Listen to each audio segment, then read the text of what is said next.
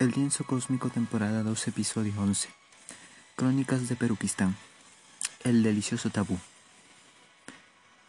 Bienvenidos sean podcast listeners a este episodio random que a la vez no tan random del lienzo cósmico. ¿Y por qué? Porque hoy hablaremos de aborto. Y no, por favor, no, no, no, no. Eh, por favor, no, no se vayan las mujeres que me escuchen, aunque lamentablemente no son muchas. Pero aprovecharé esta pequeña diferencia para hablarle a sus contrapartes. Y a razón de que sale este episodio, pues dos, dos motivos, ¿no? Eh, primero que esto es algo que debe cubrirse por haber tenido un efecto en la población de Perukistán en los meses pasados.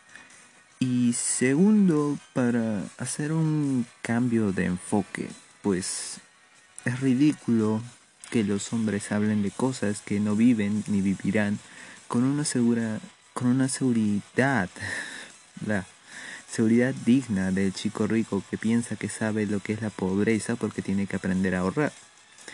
Y no, eh, ser el donador de esperma no te hace partícipe de los dolores ni de los cambios físicos por los que pase tu pareja. Lo único que te va a doler, estimado hombre, es la billetera, porque sé, sepa que para pagar la infancia decente de un niño los costos son altísimos, al menos en este lado del charco, aunque me parece que en Europa también. Pero bueno, eh, ¿qué pasó que los gallos se pusieron en un plan bravo? Pues eh, es algo muy simple. Bueno, simple como yo lo relato, ¿no? Un 30 de diciembre del 2020 es aprobada la ley de interrupción de embarazo en Argentina-Landia. El detalle más importante es que la legislación permite la interrupción por razones voluntarias y ya no solo por violación o por razones terapéuticas.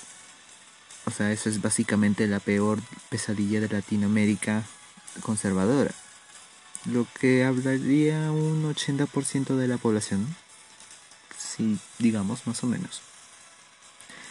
Sobre Peruquistán lo único que diré del aborto es lo siguiente. Según datos históricos, el aborto terapéutico fue aprobado en 1924 y la clase médica fue la más reacia porque según ellos eso llevaría a un mayor libertinaje sexual. Y solo es aplicable desde el 2014 porque recién hasta ese año se implementó el protocolo médico o sea que si se ponen a pensar, hay que ser bien sinvergüenza para tener el tema en la mesa por 90 años y no solo no hablarlo, sino hacer el trabajo de callar y tener la osadía de poner grito en el cielo, cuando otros países tienen una sociedad que así está haciendo su trabajo como debería para discutir este tema. Porque específicamente esta ley lleva dos décadas siendo discutidos por los, por los ciudadanos de Argentina-Landia. Bueno, eso según información de la BBC. Así que me disculparán si, si me equivoco. Pero entonces, si van a ser cobardes al esconderse detrás de una falda, porque la situación que he descrito resume una cruel cobardía por parte del segmento masculino de la población peruquistaní, voy a recordarles algo que parece que olvidan demasiado. Un cigoto ocurre por la unión de dos células diferentes de fuentes orgánicas distintas. No se convierte una sola en un cigoto, o dos de un mismo tipo, ni tres, ni cuatro, ni cinco del mismo tipo. Son dos diferentes de dos personas. Así que, sí, se necesita un, espermatozoide y un óvulo para crear un cigoto. Ah, por favor, repítalo unas 50.000 veces o las que necesiten porque siempre lo olvidan a la hora de acusar a una mujer de abrir las piernas. Recuerden que hubo también un hombre que le depositó esperma. Y claro, bien, gracias, ¿no? O sea, repítanlo. Porque, bueno, se nota que apenas pasaron clase de biología. O se reían cuando decían las palabras pene o vagina en clases de biología porque la sexualidad en Peruquistán es tan tabú que nadie en el colegio lo oye. Y si lo oyen es por el porno por el cual ven a escondidas desde los 12, 14 años y lo comparten entre ellos. O sea, entre gitanos no nos vamos a leer las cartas. O sea, la saga de Manuel en el espacio la conocemos todos. Es más, lo podemos hablar con lujo de detalles la trama. Porque sí ya tenía una trama. Entonces retomemos la imagen del momento en el que un hombre vacía su esperma en el interior de una fémina y preguntémonos por qué lo hace. Porque un hombre si tiene la capacidad de liberar una cantidad de semen al interior de una mujer de una forma inconsciente. Porque bueno, tampoco no es que tenga la habilidad natural de controlar su producción de esperma y decirle a sus testículos, ¿saben qué?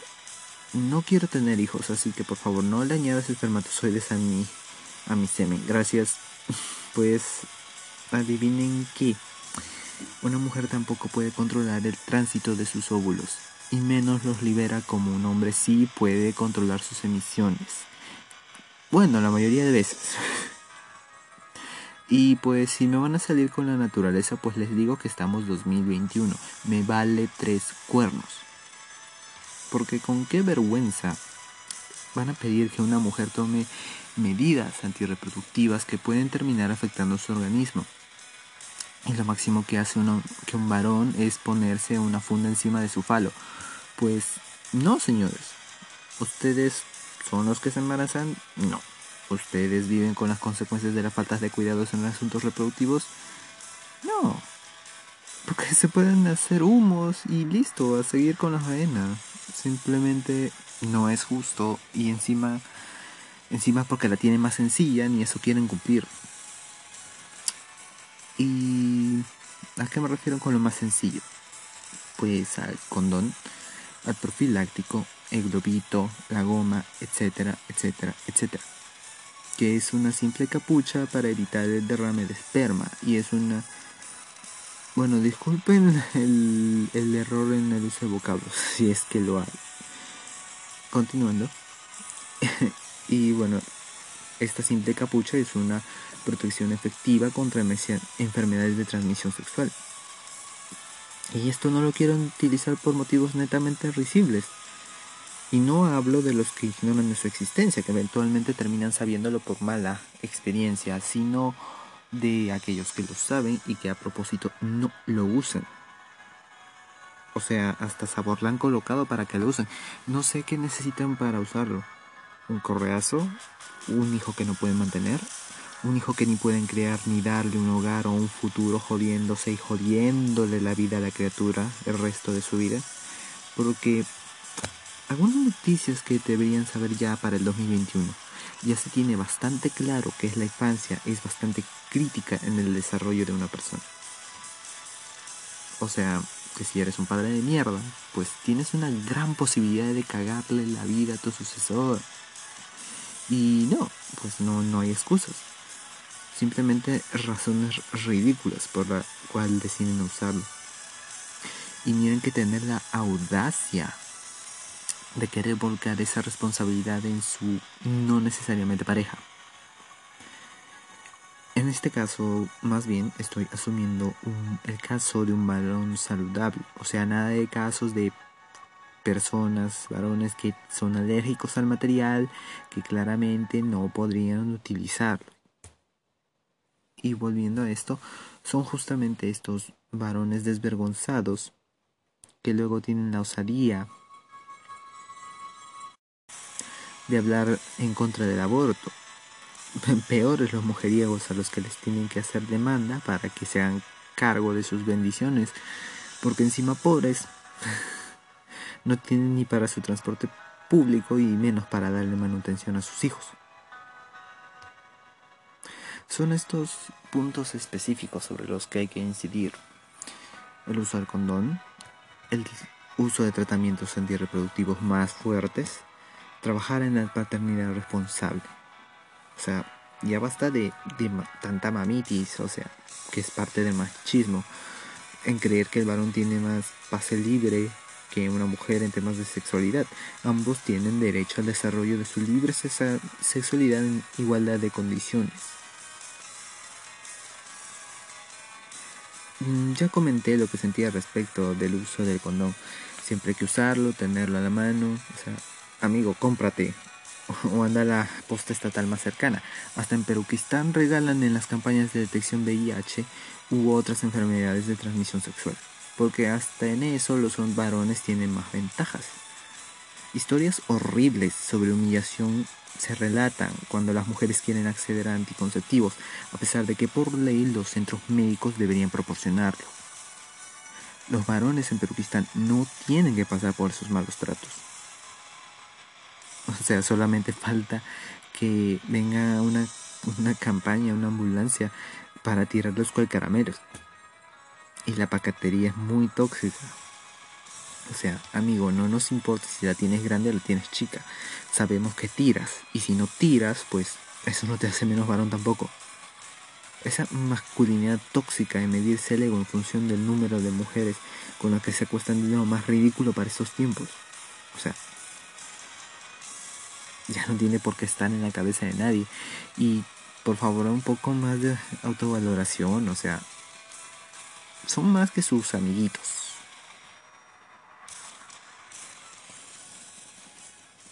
El machismo existe, eso es algo que nadie puede negar. Hablan en él, respiran en él, viven en él. En Perukistán, Latinoamérica o países netamente no progresistas a propósito, son es ahí donde es más fuerte. Y cambiar esto requiere agallas. Y en este caso, pues bolas. Ah, amigo, si sientes que te faltan agallas, pues usa un poco más de cerebro y busca buenos argumentos. Si necesitas fuerza, entrena físicamente. Si crees que te van a golpear, porque así muchas veces funciona el mundo masculino, pues aprende a golpear. Aprende a estar solo. Aprende a pensar solo. Aprende a vivir solo. Y luego aprende a vivir en comunidad. No pasa nada si quieres ser un mejor humano. A fin de cuentas, eso es bueno para ti y para los que te rodean. Como dicen, la vida no es justa. Y eso no justifica que seas una mierda de persona, porque solo eso lo empeoras para otros. Busca información. Consciente varón. ¿Quieres tener un hijo o hija porque lo deseas, la deseas o por negligencia tuya? ¿Qué historia le vas a contar cuando pregunte cómo o la tuviste? ¿Qué historia quieres que le cuente a su pareja de toda la vida? ¿Que fuiste un imbécil o que fuiste un padre responsable? Con errores, pero padre y humano. Claro que sobre accidentes es un asunto completamente diferente, pero creo que siempre debe haber una opción. Ahora, si quieres ir de macho picaflor, pues al menos no le arruines la vida a otras mujeres y, y hace ridículo solo. O sea, no quieras sugerir ligaduras de trompa cuando te puedes amarrar los testículos literalmente. Y hablando de ello, algunos datos, datos, datos, datos. Sobre vasectomía versus ligadores de trompas, pues acá tengo algunos numeritos, porque yo sí hago mi investigación. A veces, no mentira. A grandes rasgos, en países desarrollados tenemos un 5.3 de la población que usa vasectomía versus un 8.4 que usa ligadores de trompas. Como ven, las cifras se están acercando. En el caso de países en vías de desarrollo, pues agárrense lo que tengan ahí. Hay un 1.9 que utiliza vasectomía versus un 20.6 que utiliza ligaduras de trompas. Es casi 10 veces la diferencia. Es una diferencia tremenda. Y en Latinoamérica, Quistán, hay una cifra de 3.1 versus un 23.3%. Eso quiere decir que hay más mujeres utilizando ligadura de trompas versus varones que utilizan la vasectomía. Amigo, o sea, si me escuchan, ¿no?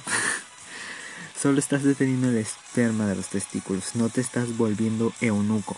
En español coloquial, no te la cortan ni te quedas impotente. Algo, bueno, la información sobre este procedimiento es que es rápido, menos invasivo y mucho más efectiva que la ligadura de trompas.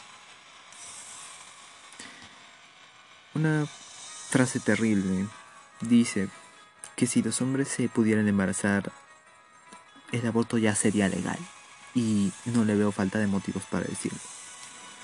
El embarazo ya es difícil y cada día involucra más más circunstancias a tomar en cuenta, como para que vengan unos opilotes a hablar estupideces sobre cosas que no viven en la carne. O sea, bueno, hombre, hazte cargo de lo que te corresponde.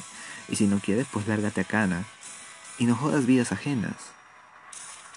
Y sí, a ese nivel se tiene que llegar, porque hablamos de dos posibles vidas, si es que ya es irreversible, y una si es que se tiene la suerte, entre comillas, entre comillas, de evitarlo. O sea, no es una, es una situación bastante complicada, cuyas consecuencias no tienen un resultado necesariamente feliz. Y es una decisión dura que siempre va a requerir seguimiento sea cual sea el camino. Por eso es que la sexualidad es un tema adulto. Y así debe mantenerse, porque se requiere madurez para decidir, para llevarlo a cabo. Y aunque no sea el logro más destacable o como para que te den una medalla, pues al menos podrás dormir con la conciencia tranquila porque haces un buen trabajo como mano al ser responsable. Hice este capítulo especialmente porque es cansino, es cansino ver las reacciones de Perukistán respecto a este tema. Es una sociedad pacata, pacata, cuyos varones se jactan de tener queridas a lo largo del territorio, pero nunca pueden decir la palabra sexo literalmente porque les da vergüenza. Y solo para comenzar. Le dicen el delicioso. Bueno, Deliciosa la cuenta que la vida les va a cobrar por ser descuidados. Soy su host J de la Vía Delta, desde Perukistán todavía, esperando que algún día se convierta en Perulandia para la felicidad de sus habitantes.